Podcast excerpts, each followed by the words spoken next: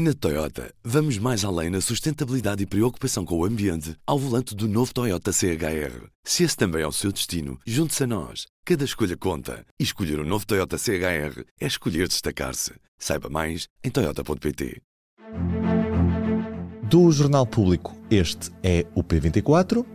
Hoje olhamos para o Círculo de Compensação. Será que resolvia os problemas a nível nacional? Viva, eu sou o Ruben Martins e hoje eh, estamos de olho naquilo que é a possível alteração do nosso sistema eleitoral com a introdução de um círculo de compensação. Esse círculo já existe na região autónoma dos Açores. Aliás, nas últimas eleições deste domingo, foi responsável pela eleição de cinco deputados e permitiu, por exemplo, a partidos como o PAN, a Iniciativa Liberal e o Bloco de Esquerda chegassem à Assembleia Legislativa Regional dos Açores. Tenho hoje comigo em estúdio a jornalista Mariana Marques Tiago, que esteve a olhar para o círculo de compensação e a falar com politólogos sobre este mesmo tema. Bem-vindo ao P24, Mariana. Olá, Ruben, obrigada. Mariana, o que é que este círculo de compensação é ao certo? Este círculo de compensação, como tu disseste, só existe nos Açores e é um décimo círculo eleitoral, no fundo, que eh, surge com, em 2006, apesar de só ser aplicado pela primeira vez nas eleições de 2008, nas eleições para a Assembleia eh, Regional dos Açores em, em 2008 e surge com o objetivo de um, acabar com a desproporcionalidade que existe nos Açores, porque temos uh, ilhas muito pequenas e depois temos duas ilhas muito grandes, portanto havia aqui uma, uma grande desproporcionalidade no que toca à contagem de votos e depois à conversão em, em número de mandatos. Como é que funciona este círculo? Basicamente pega-se, entre aspas, nos, nos, nos, votos que não foram contados, que não foram convertidos em mandatos, um, e depois aplica-se novamente o método de onde sobre esses, sobre esses votos e elegem-se novos deputados. No caso deste círculo de compensação nos Açores, elegem-se cinco deputados que, tal como disseste, foram um, permitiu a entrada de, da IEL, do Bloco e do PAN no, no Parlamento açoriano. Até que ponto é que isto seria implementável a nível nacional? Há propostas dos partidos para que isso aconteça, mas como é que isso aconteceria ao certo? Olha, se calhar uh, começar aqui pelas propostas dos partidos. Até ao momento só houve uma proposta da Iniciativa Liberal apresentada em 2023, uhum. um, ehm, que entretanto foi chumbada.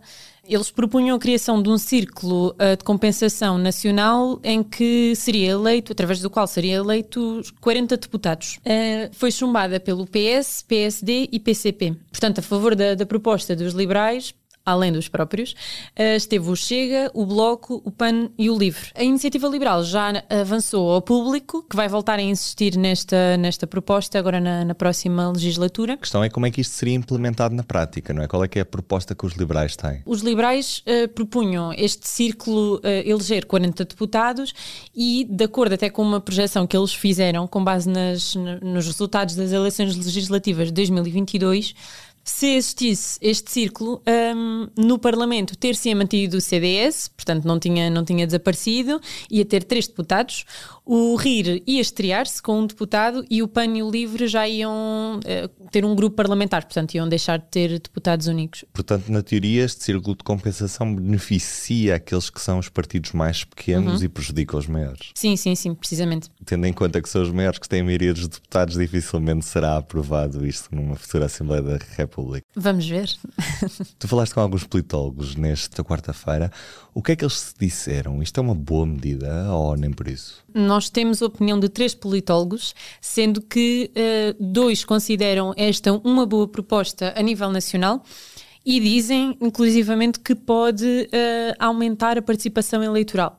Depois temos um politólogo que se opõe a esta ideia, portanto, diz que a nível nacional não faz sentido, porque a desproporcionalidade que existe nos Açores não se verifica a nível uh, nacional. Mesmo havendo círculos que elegem dois deputados, como é o caso de Porto Alegre. Precisamente sendo que existe, temos outros dois politólogos que são completamente contra esta ideia e, inclusivamente, um deles menciona a, a questão de, de, Porto Alegre que exige que elege poucos deputados e depois as pessoas acabam por se sentir hum, desmotivadas ou menos motivadas a ir votar em determinados partidos mais pequenos porque sabem que não vai vão ter dificuldades a eleger deputados. Portanto, isto tem efeitos não só na própria representatividade destes distritos, mas também nos níveis de abstenção. Sim, sim, sim, precisamente. Porque nós temos aqui um fenómeno que um dos politólogos uh, até menciona, que é um, o que acontece é, imaginando um eleitor de, de Porto Alegre, que se identifica, por exemplo, com o LIVRE e era o partido em quem gostaria de votar nas legislativas.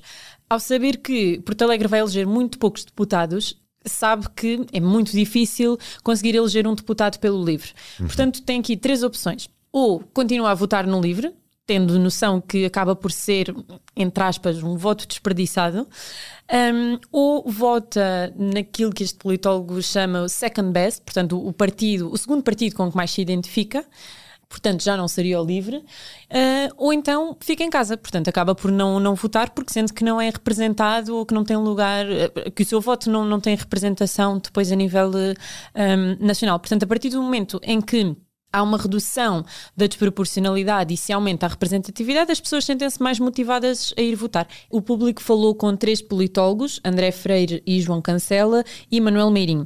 André Freire e João Cancela são a, a, a favor desta criação deste círculo de compensação a nível nacional. Manuel Meirinho opõe-se a esta ideia. Muito obrigado, Mariana. Obrigada, Ruben. Nesta quinta-feira, no público, habitação, clima, imigração, trabalho, educação são temas de debate, isto porque recebemos na redação do jornal em Lisboa partidos políticos com assento parlamentar que vão responder às questões de um grupo de jovens antes do arranque da campanha das eleições legislativas. Este é um evento em formato Town Hall, onde serão abordados alguns dos grandes temas que inquietam uma larga franja da população sub-30. Pode seguir em direto das redes sociais e no site do público a partir das 11 da manhã. Estamos também no YouTube. Eu sou o Ruben Martins, hoje esteve comigo a Mariana Marques Tiago. A música original é da Ana Marques Maia. Tenha um bom dia e até amanhã. O público fica no ouvido.